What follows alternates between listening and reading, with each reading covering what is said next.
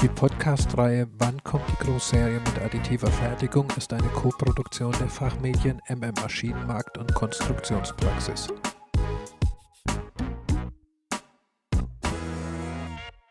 Herzlich willkommen zur Podcast-Reihe Wann kommt die Großserie mit additiver Fertigung? Ich bin Simone Käfer, Redakteurin für additive Fertigung.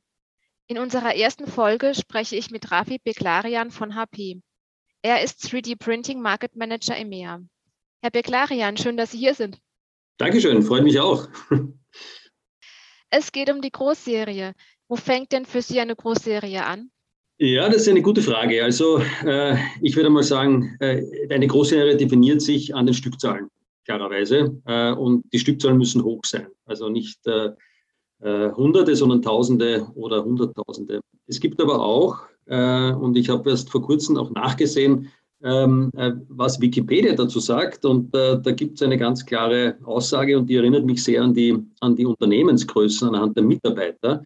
Ähm, es gibt die Einzel- und Kleinserienfertigung mit unter 20 Stück im Monat, also so wie auch Klein- und äh, oder, oder Einzel- und, und Kleinbetriebe an Mitarbeiteranzahl haben. Dann die Mittelserienfertigung, 20 bis 1000 Stück im Monat, so wie bei den mittelständischen Unternehmungen, 99 bis 999 Mitarbeiter. Und dann die Großserienfertigung mit über 1000 Stück im Monat. Das war ganz interessant. Also es gibt sehr wohl eine Definition. Ähm, äh, aber äh, wie wir wissen, die, die Serienfertigung ist ja nicht nur durch die Anzahl an Teilen definiert, sondern ist auch gekennzeichnet durch eine, ich sage mal, gleichzeitige und unmittelbar aufeinanderfolgende Produktion von gleichartigen Produkten oder Teilen. Ja, und zwar nicht nur einen, sondern mehrere Teile. Das ist einmal ähm, so das Finding. Und ähm, wenn ich das jetzt äh, überlege oder umlege auf HP, äh, wir haben viele Kunden, äh, die unsere Technologie bereits mit tausenden gleichartigen Teilen pro Tag sogar zum Einsatz bringen. Ein Beispiel dafür wäre ein Kunde in Amerika, welcher Formteile für in etwa 50.000 Zahnschienen pro Tag produziert. Und diese Teile sind natürlich alles Unikate, ne, abgestimmt auf die jeweiligen äh, persönlichen Zahnstellungen oder Fehlstellungen der Kunde, der Kunden. So, ansonsten bräuchten sie keine Zahnschienen. Aber hier wird sehr wohl eine Großserie mit äh, einer Massenindividualisierung produziert. Also diese Großserien gibt es sehr wohl schon in 3D. Das Tolle am 3D-Druck ist ja, äh, dass ich was individualisieren kann. Und gerade Zähne sind ja auch was sehr Individuelles und. Zahnschienen mhm. auch. Jetzt ist es aber eine Großserie. Wie funktioniert das denn? Wie geht das denn zusammen? Naja, eine Großserie wird, wird ja, äh, ich sage mal, definiert durch, durch, durch zwei Sachen. Also einerseits, äh, was braucht der Kunde, welche Wünsche hat der Kunde in Bezug auf, auf Design, in Bezug auf Entwicklungszeiten, Kostenersparnisse, dann natürlich, wenn es um, äh, um, um, traditionelles Manufacturing geht, um, dann geht es auch um Baugruppenkonsolidierungen oder Gewichtsreduktionen äh, im wahrsten Sinne, ein ganz ein wichtiges Thema und vieles, vieles mehr. Das ist das eine und das andere, ähm, um eine Großserie zu produzieren oder produzieren zu können, äh, braucht es auch die Zufriedenstellung der Ansprüche der Industrie ja, oder der Industrieverfahren per se.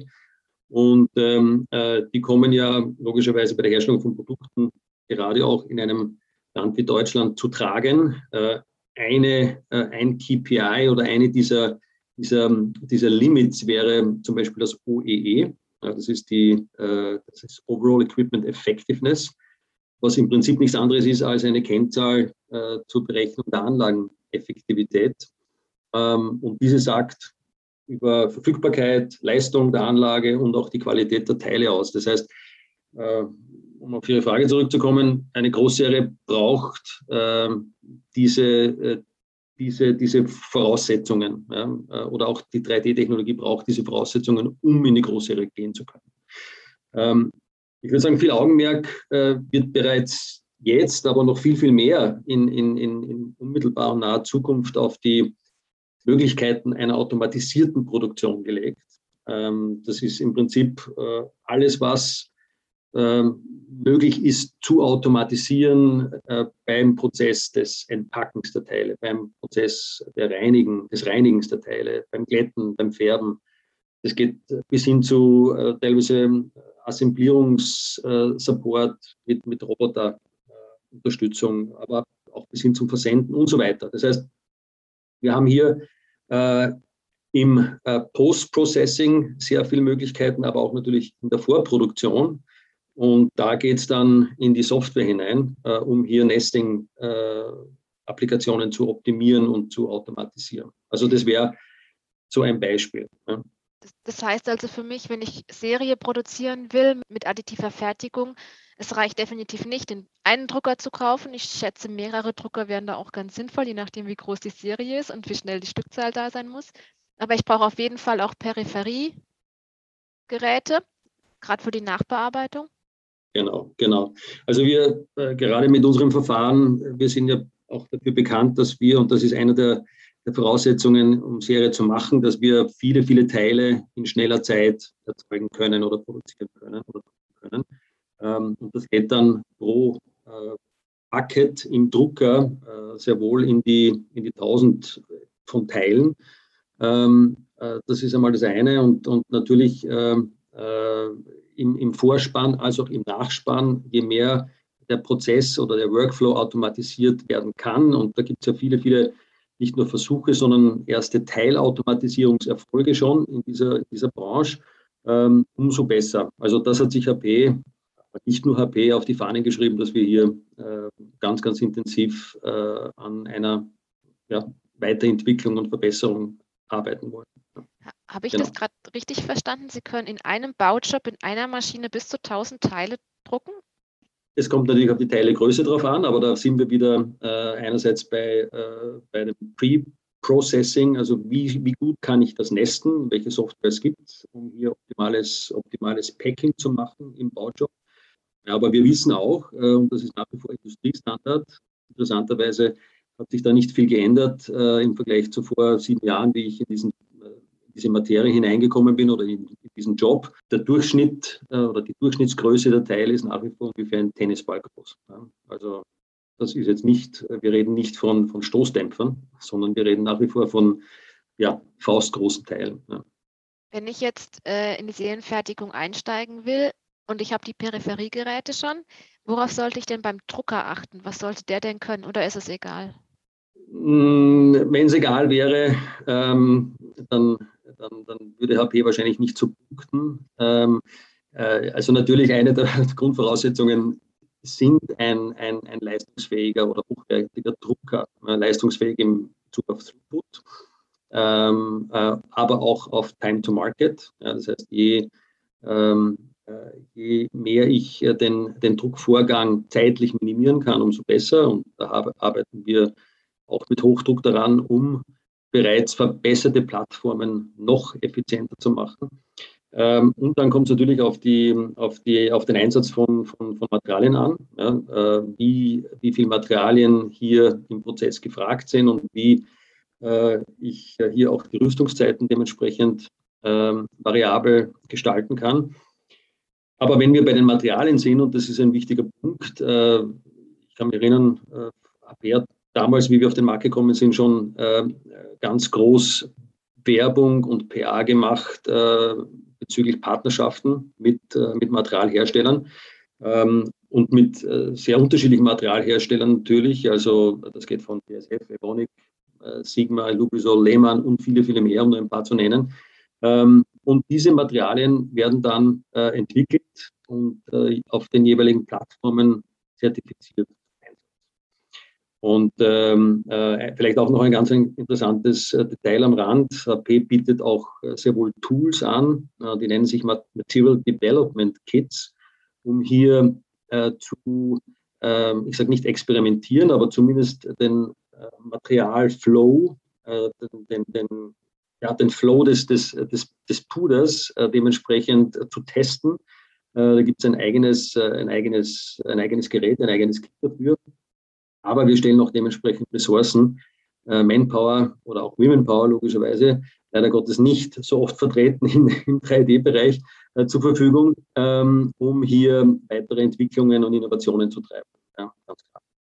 Ein Thema vielleicht auch noch, mehr und mehr kommt das Thema Nachhaltigkeit auf den Tisch. Also ich kann zig Beispiele nennen. Ich habe vor zwei, drei Jahren die ersten Diskussionen gehabt mit äh, Unternehmen, speziell ähm, aus den nordischen Ländern. Äh, die waren ja und sind ja, egal um welches Thema es geht, in der Regel Vorreiter. Aber jetzt äh, lässt sich dieses Thema nicht mehr, äh, ich sage mal, wegdiskutieren. Im Gegenteil, äh, man springt entweder von Kundenseite oder von Herstellerseite automatisch auf.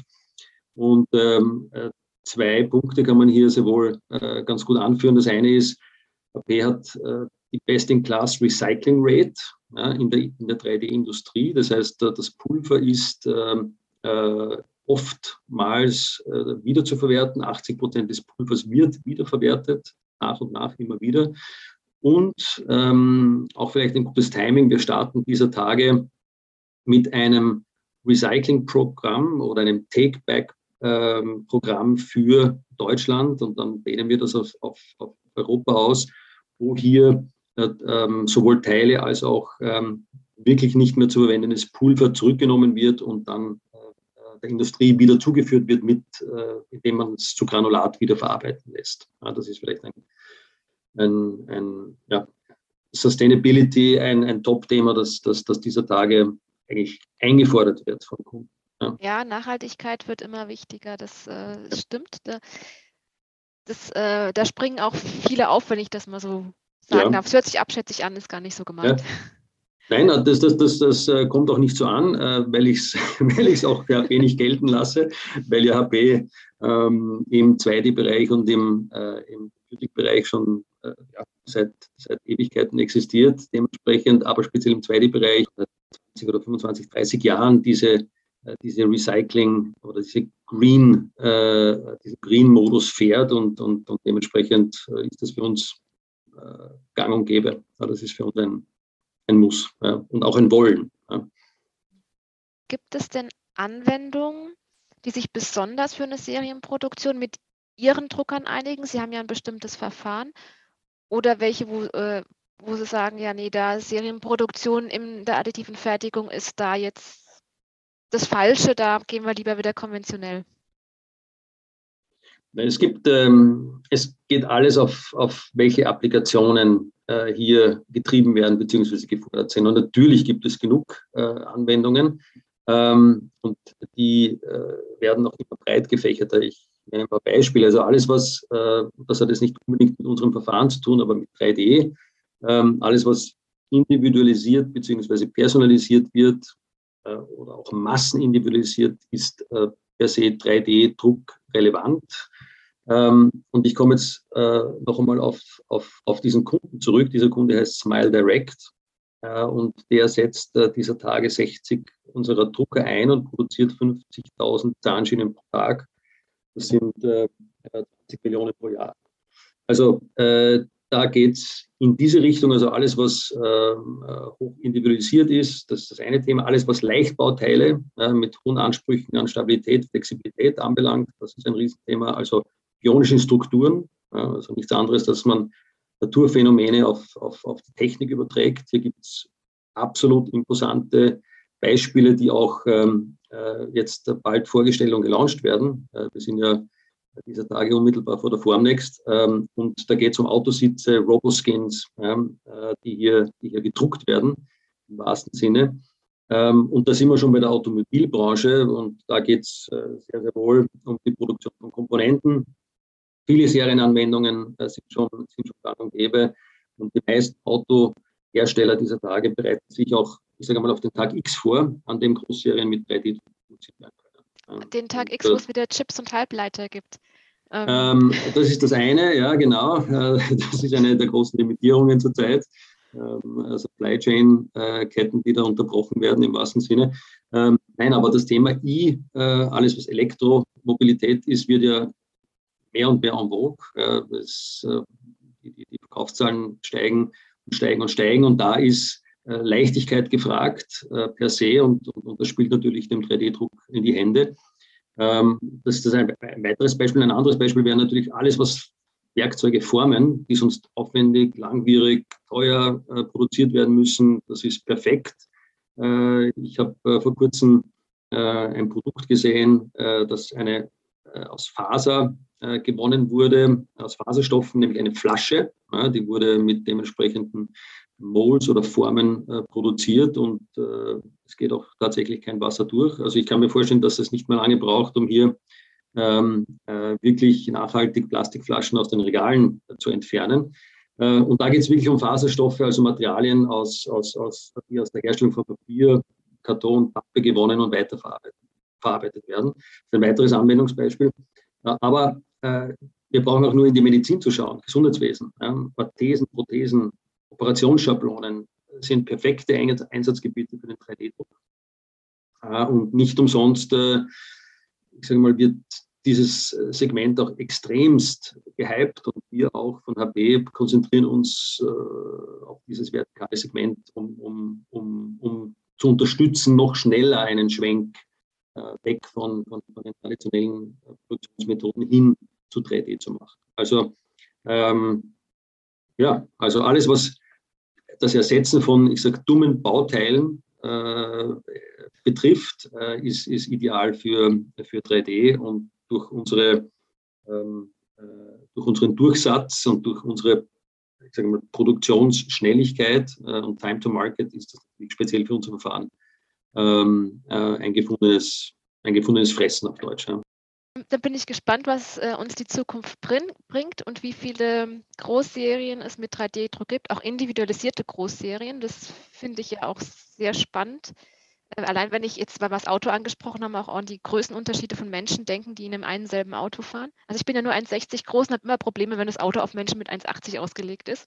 Wenn man sich zurückerinnert, äh, vielleicht ein, ein ganz gutes äh, eine kurze, gute kurze Geschichte. Also Ford hat damals äh, ja das erste Auto am Fließband produziert. Das war irgendwie so der, der Kickoff, der Beginn äh, einer Serienproduktion. Äh, das war Anfang des 20. Jahrhunderts. Die große Limitierung damals war, äh, die Kunden haben sich alle Farben gewünscht oder hätten sich alle Farben wünschen können oder auch Modelle. Es hat aber nur eines gegeben oder ein Modell und eine Farbe und die war schwarz.